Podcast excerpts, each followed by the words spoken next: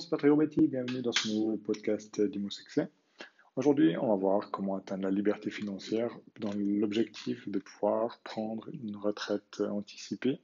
Donc là, la retraite en Suisse, c'est euh, de tête 64 ans pour les femmes, 65 ans pour les hommes. Donc l'idée là, c'est de voir un peu comment on pourrait euh, envisager prendre une retraite euh, à l'âge autour des 55 ans. Pour ce faire, c'est clair que chacun a son objectif. Maintenant, euh, si on part de ce principe-là, la première chose à déterminer, c'est tout simplement euh, quel est le revenu qu'on veut tirer euh, avant de recevoir la VS, avant de recevoir la LPP. Ce qu'il faut savoir, c'est qu'en recevant la VS et la LPP, même à l'âge de la retraite, vous comblez plus ou moins 60% de votre revenu, revenu actuel. Donc il y restera quand même une perte de 40%. Donc voilà, si on anticipe encore la retraite, ben, c'est bien clair que, ces chiffres seront revus à la baisse. Donc partant du principe qu'il faut, euh, il faut combler 50% de votre revenu, donc disons 50, 50 000 francs. Donc on va partir sur un revenu annuel de 100 000 que vous avez actuellement et qu'il faut combler 50 000. Voilà, maintenant comment combler ces 50 000 francs pour euh, pouvoir euh, en partie anticiper sa retraite, puis deuxième chose, quand vous avez à l'âge de retraite, de pouvoir avoir quasiment le même niveau de vie. Euh, il existe plusieurs solutions, donc plusieurs approches. La première, c'est euh, tout simplement euh, le placement en bourse. Donc, vous savez que la, bourse, ben, vous, pouvez, à nouveau, suivant quel placement vous faites, avoir des, rendements qui sont de l'ordre de, 4, 5, 6%. Maintenant, vous savez aussi que c'est très volatile si vous jouez par exemple sur des actions et que le risque est aussi relativement élevé. Maintenant, si vous investissez, ben, vous devez mettre une certaine somme, vous avez un rendement et cette somme, après, elle est bloquée. Vous pouvez soit, soit vendre vos actions ou, laisser. Maintenant, ça, il vous faut beaucoup, beaucoup, beaucoup d'années pour que, euh, si vous avez une mise de, fonds qui n'est pas, pas extrêmement conséquente, vous rapporte vraiment euh, assez pour arriver à ces 50 000 francs par année. Donc, deuxième solution, c'est euh, plutôt de se, de se baser, est-ce que j'investis dans une société, une start-up ou une nouvelle entreprise, ou je crée moi-même une entreprise et je la développe? Donc ça, j'avais justement une discussion récemment avec, euh, une, personne qui est, qui, venue en Suisse, qui est un Canadien, euh, Julien, et qui a euh, justement ben, fait un peu d'investissement au Canada, maintenant qu'il est en Suisse, qui a étudié en Suisse, et puis maintenant qu'il travaille et qui, vit en Suisse. Et on discutait justement des possibilités entre l'investissement dans une entreprise ou, justement, la troisième chose qu'on verra, c'est l'investissement immobilier. Et moi, ce que je lui expliquais, tout simplement, c'était encore cette semaine, euh, je lui disais tout simplement, investir dans une société, c'est un peu comme la bourse, c'est risqué. Euh, parce que, en fait, ben voilà, vous investissez, si vous n'êtes pas dans, vous-même à la tête de cette entreprise, ben voilà, vous avez le capital humain qui entre en compte. Au niveau de la bourse, ben, vous savez que c'est du pur fictif, donc c'est de l'évolution, c'est de la spéculation. Par contre, si vous investissez dans une entreprise, là, clairement, alors les rendements, euh, ce qui vous garantit des rendements dans une entreprise, euh, ben c'est quasiment menteur, on peut dire, parce que c'est quasiment impossible. Et puis, oui, ceux qui investissent dans les startups, voilà, le taux d'échec est extrêmement élevé, de 90 à 95, je dirais même 95% de taux d'échec. Donc voilà, vous avez euh, forte chance de perdre votre apport. Après, si ça fonctionne bien, vous avez aussi des rendements qui, peuvent être extrêmement intéressants, de même 10% et plus. Mais là, c'est dans, dans un tout petit pourcentage de cas. Donc voilà, après si, euh, moi aussi je prends mon cas, euh, j'ai créé plusieurs entreprises, maintenant j'en gère, euh, la tête de cette entreprise, bon bien sûr j'ai des associés, j'ai des personnes qui, qui gèrent aussi, qui développent cette entreprise avec moi, mais à nouveau c'est un mieux d'investir de manière intelligente, autant de créer moi-même les entreprises que d'avoir pris des, certaines parts, mais j'ai une mainmise quand même dessus. Maintenant, personnellement, j'investirais pas directement en bourse. Déjà, ça, personnellement, ça n'a jamais été pour moi, pas des obligations sur le long terme, mais ça, de toute façon mieux qu'un compte épargne. Mais euh, pour les entreprises, ben, ben voilà, j'ai ma mise dessus. Et puis, personnellement, j'investirais plus difficilement dans une start-up où euh, j'interviens pas du tout. C'est-à-dire que je passe mon argent, après, ça marche. Euh, voilà. Je préfère avoir pouvoir minimum disponible en consultant pour pouvoir donner des conseils et des, euh, des, orientations stratégiques. C'est pas une question de confiance, mais c'est tout simplement voilà, j'ai une certaine certaine expérience et puis une certaine manière de fonctionner qui fait que, que voilà, gère d'une certaine manière l'entreprise et puis au moins si ça fonctionne, tant mieux, et puis ça fonctionne pas, je pourrais me prendre en partie à moi. Ça c'était la deuxième chose. Donc, euh, troisième élément, comme je disais, la discussion que j'avais euh, avec Julien, c'était euh, au niveau des, ben, bien sûr, c'était l'investissement immobilier. Donc là, clairement, je l'ai aiguillé plutôt vers l'investissement immobilier.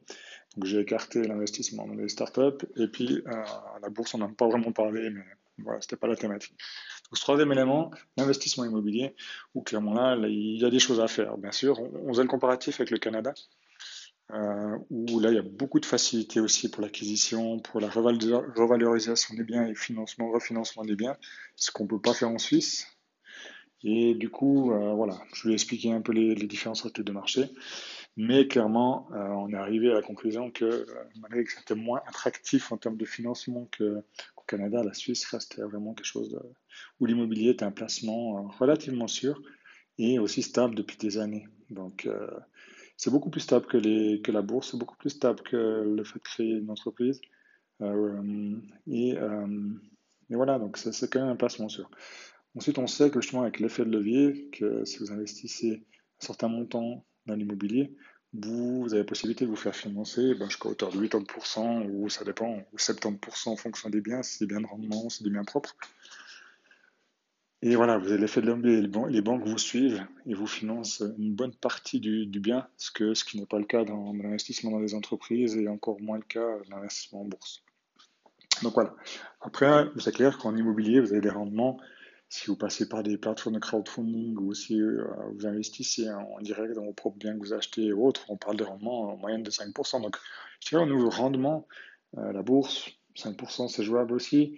Euh, dans une société, 5% c'est aussi jouable, même des fois un peu plus. Mais après, le taux d'échec entre la bourse et les, sociétés sont, plus hautes. Et que l'immobilier, on parle, oui, d'un rendement de 5%, c'est tout à fait aussi acceptable. Donc, au niveau du rendement, c'est pas forcément différent entre les trois, mais c'est plutôt au niveau du risque. Donc, bourse, entreprise. C'est beaucoup plus risqué. Et l'immobilier, à nouveau, si on se fait accompagner et autres, on arrive à avoir ces rendements qui sont jamais garantis. C'est clair, c'est un investissement, il y a une part de risque, mais qui sont beaucoup plus fiables et stables euh, sur le long terme. Et du fait, à nouveau, cet effet de levier et de tout ce que je vous ai déjà enseigné dans les derniers podcasts, il y a quelque chose d'extrêmement intéressant à faire. Donc voilà, donc pour ma part, euh, si vous voulez anticiper votre retraite, à nouveau, ben, ça ne vous étonnera pas mais euh, je vous conseille fortement l'investissement immobilier.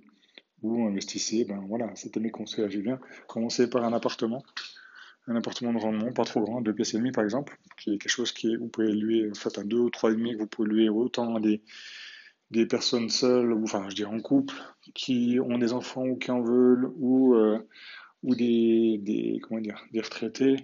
Donc en fait, ça vous permet facilement de louer euh, à tout type de personnes. Et ensuite, si ça fonctionne bien, bah, partez dans, des petits immeubles de rendement, etc., ou des biens rénovés, choses un peu plus complexes, qui vous, euh, sur le long terme, après, une fois que vous les louez, vous apporteront un rendement de 5, 6, 6%. Et après aussi, vous avez la possibilité de les, de, les revendre pour une marge ou de les revaloriser, par exemple, c'est une rénovation, et de faire euh, doublement. Vous avez de la location, après, vous pouvez la vendre. Donc, il y a plein de variantes possibles.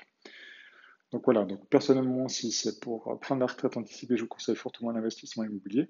Pour y arriver, euh, je vous conseille les cinq prochaines étapes, c'est-à-dire, premièrement, faire un bilan personnel, quel est votre objectif? Là, on a été parti sur 50 000 francs par année pour combler en fait votre manque c'est la retraite, donc ça vous permettait peut-être prendre une retraite anticipée, euh, même de travailler à 40-50%, d'après diminuer gentiment pour arriver à l'âge de la retraite, puis que ces 50 000 vous comblent en fait votre perte que vous aurez avec la, la la LPP. Deuxième chose, établir vos, objectifs. Donc voilà, combien vous voulez gagner dans X années, à quel âge, tout ça, ce qu'on vient de voir. Troisième, euh, commencer à limiter les dépenses. Donc toutes les dépenses inutiles, euh, les leasing et autres, commencer à les diminuer, à les, annuler. Quatrième étape, commencer à se former sur l'immobilier, parce que ça je vous l'ai dit dès le début, que c'est comme tout métier, il faut se former, il faut se faire entourer des personnes qui sont qui ont réussi là-dedans ou qui, ont un esprit positif, parce qu'à nouveau, euh, d'être entouré de personnes qui, ont, qui, sont, qui pensent toujours le négatif. Ah non, mais ça, c'est pas fiable. Ah non, mais la bourse, ah non, les entreprises, ça. Euh, l'immobilier, eux, non, mais c'est pas la bonne période. En fait, vous n'allez jamais rien faire si vous écoutez ces personnes. Et cinquième chose, le plus important, c'est de passer à l'action.